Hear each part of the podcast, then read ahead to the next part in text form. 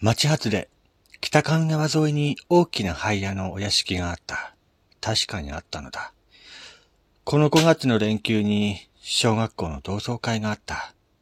あの頃話で盛り上がった。ところが、みんなあのお屋敷を知らないというのだ。あのお屋敷に入ってはいけないと言われていたのに、一緒に忍び込んだあいつさえも、おかしい。何かがおかしい。同窓会の翌日、私は記憶をたどって行ってみた。あった。一層朽ちて不気味さは増していた。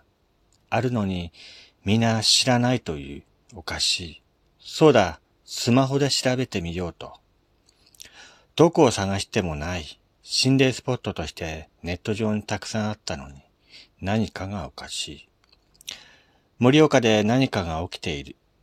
この夏、私は28年間の東京生活にけじめをつけて盛岡に戻ってきた。あのお屋敷を探るため、なぜみんなが知らないというのか、なぜネットからすべて削除されたのか、盛岡で何が起きているのか探るため、一人では怖い。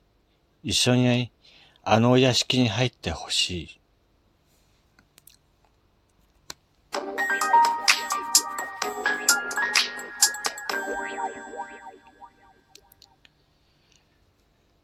はい、どうも皆さん改めまして、こんにちは、こんばんは、やすさんです。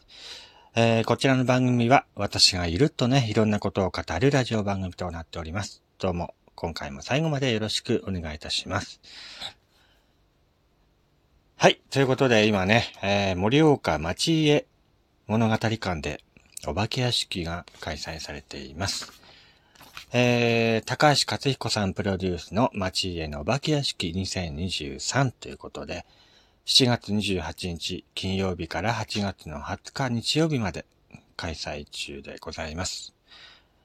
えーこちらのお化け屋敷はですね、えー毎年やってるわけじゃないのかななんか、過去にもお化け屋敷が開催されていまして、えーっと、ね、毎年いろんな企画でね、去年は確か、口裂け女、あの、お化け屋敷だったような気がしますけどもね。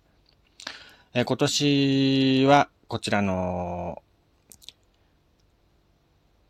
入ってはいけないあのお化け屋敷があの町に現れるってことで、えっ、と、やってるそうです。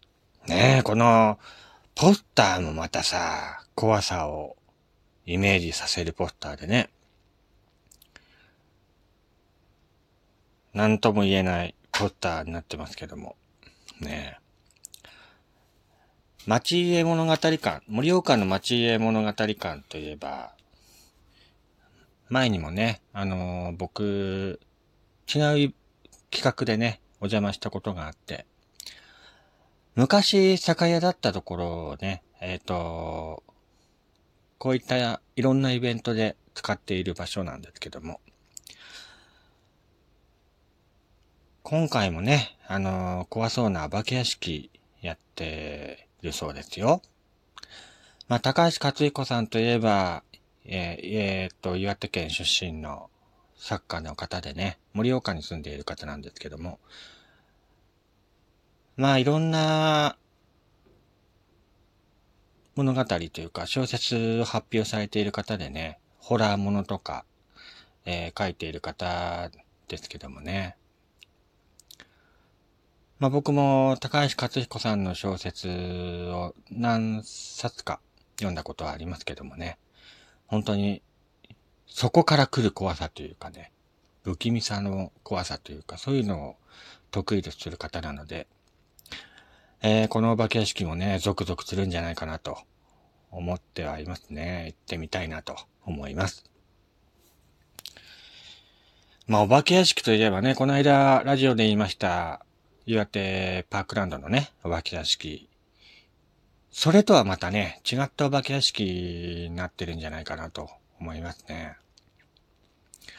何年か前にあの、どこだったかな？イオンでもないし、サティ、サティだったかな？なんかそういうところで、えー、やってたお化け屋敷、赤い部屋のなんちゃらかんちゃらっていうね、お化け屋敷があったんですけども、そちらの方に行ったことがあって、それもね、結構怖かったんで、今回のこの、町家のお化け屋敷もね、また怖いんじゃないかなと思って、もう期待が膨らむね、っていう感じでね、行ってみたいなと思っております。まあ皆さんもね、興味ありましたら、ぜひ、あの、概要欄にね、町家物語館の URL 貼っておきますので、ぜひ興味ありましたら行ってみてください。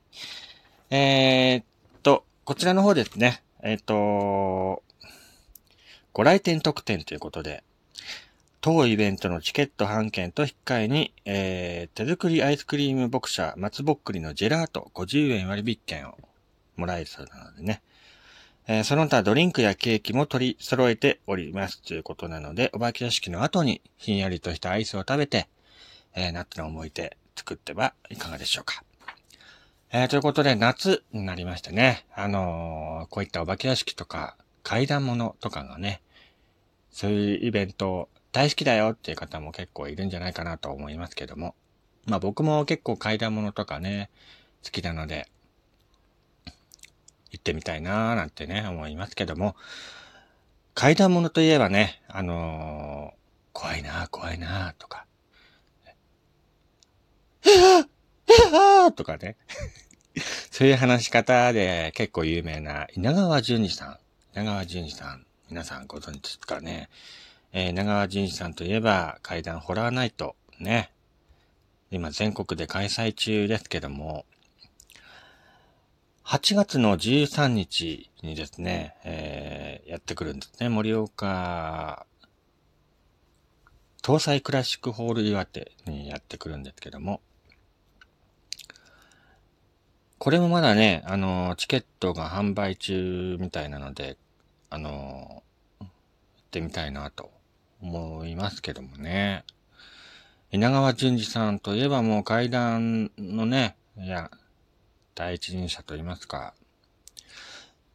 昔はなんかね、普通のタレントさんだったような気がしますけどもね。なんかドラマの脇役にちょこちょこ出たり、そういう感じのポジションにいた方だったような気がしますけども、気づいたらね、階段物の第一人者になっていまして、稲川淳二さんね。本当にあの昔からいますよね。もう階段始めてもう30年以上経ってるそうなんで、すごいですよね。うん。昔あのプレイステーションか何かで稲川淳二のゲーム？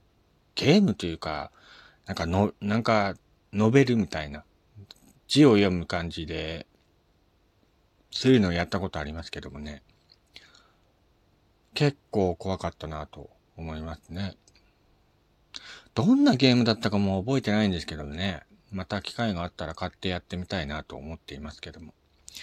まあそんな稲川淳二さんの階段ナイト、8月13日日曜日、えー、東西クラシックホール岩手。まあ元岩手県民会館ですか。そちらの方に来るみたいなので、これも機会があったら、あでももう日付もね、あのー、あれなんて、あさってじゃないですか。ねえ。まだあるんですかね、チケット。行って、買って行ってみたいなと思いますけども。ということで今回はですね、この夏にぴったりなイベントをですね、ご紹介してみました。盛岡町家物語館開催しています。町家のお化け屋敷2023。ただいま開催中ですので、ぜひ興味ある方は行ってみてください。もちろんね、僕も行きますよ。このね、ビジュアルポスターっていうか、これがまたね、来るね。このポスターはね。このポスター書いた人ほんとすごいなと思って。イメージにぴったりじゃないですか、本当に。ね。まあどんなものか、どんな怖さが待っているのか、楽しみでしょうがないんですけども。ね。あのー、前、去年、一昨年かな？なんか YouTube で見た体感お化け屋敷っていうのもね、僕一度行ってみたいなと思っていまして、えー、なんかあの、車の中に乗りながらね、お化けを体感できるという体感お化け屋敷っていうのが、東京の方でね、あの、開催されたんですよね、何年か前に。それ、動画で見ててね、行ってみたいなと思って、結局行かなかったんですけどもね。まあ、そういった体感お化け屋敷みたいなのもね、あの、盛岡とか岩手でやってくれたらいいなと思いますけどもね。まあ、ということで、暑い日が続いていますけどもね、こういった階段物とかね、お化け屋敷とか言ってね、ひんやりして、ちょっと涼しくなるのもいいんじゃないかなと思います。はい。ということで、また次回お会いしましょう。お相手はやすさんでした。